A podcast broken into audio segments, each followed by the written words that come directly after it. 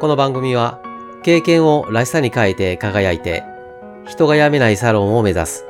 人資産形成を専門とする経業パートナー中尾康人がお送りします。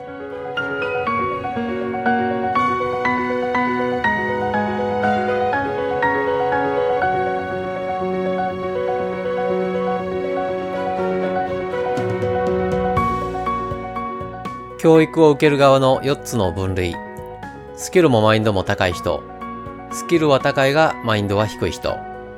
スキルは低いがマインドは高い人。スキルもマインドも低い人。これに沿って変わる教育方針についてそれぞれの項目を深掘りしている今回は危うい仕事です。危うい仕事とはスキルもマインドも低い人に向けた方針です。教育をテーマにしている今回のシリーズですが、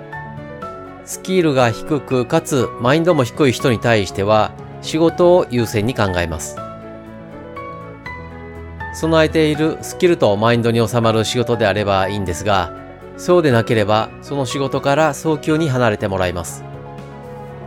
離れずそのまま仕事を続けていると必ず問題が起きるからです。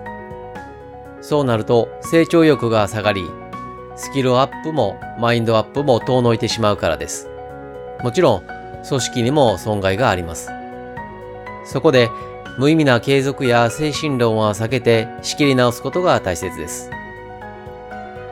本人にとっては仕事から外されたと感じてしまうかもしれませんが、時間軸を長く持ち直して適材適所を考えます。仕事とのマッチングがうまくいってないと、本人にも組織にも不幸だからです。マッチングについては違う機会に譲りますが、スキルもマインドも低い人に対しては、仕事から一旦離れてもらうこと、そして備えているスキルとマインドの範囲内でできる仕事がない場合は、適材適所を考えることをお勧めしています。今回のシリーズは、人のスキルとマインドの高さによって教育方針の枠組みが変わることについて説明した前半。そして、4つのパターンに分類して、それぞれに対して取るべき方法を深掘りした後半で構成しました。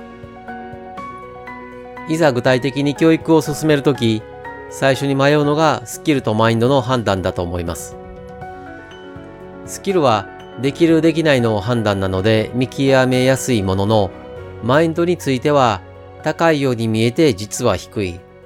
低いように見えても実は高いなど見極めが難しいことがあります。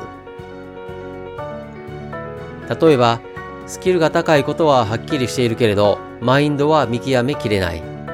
こういう時は、教育方針を一つに絞りきらないことです。この場合、マインドが高い場合の動機づけ、モチベーション。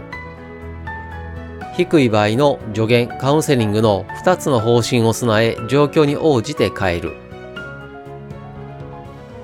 今回は指導する方に向けてお話を進めましたが、ぜひご自身の学びにも活用してほしいと思っています。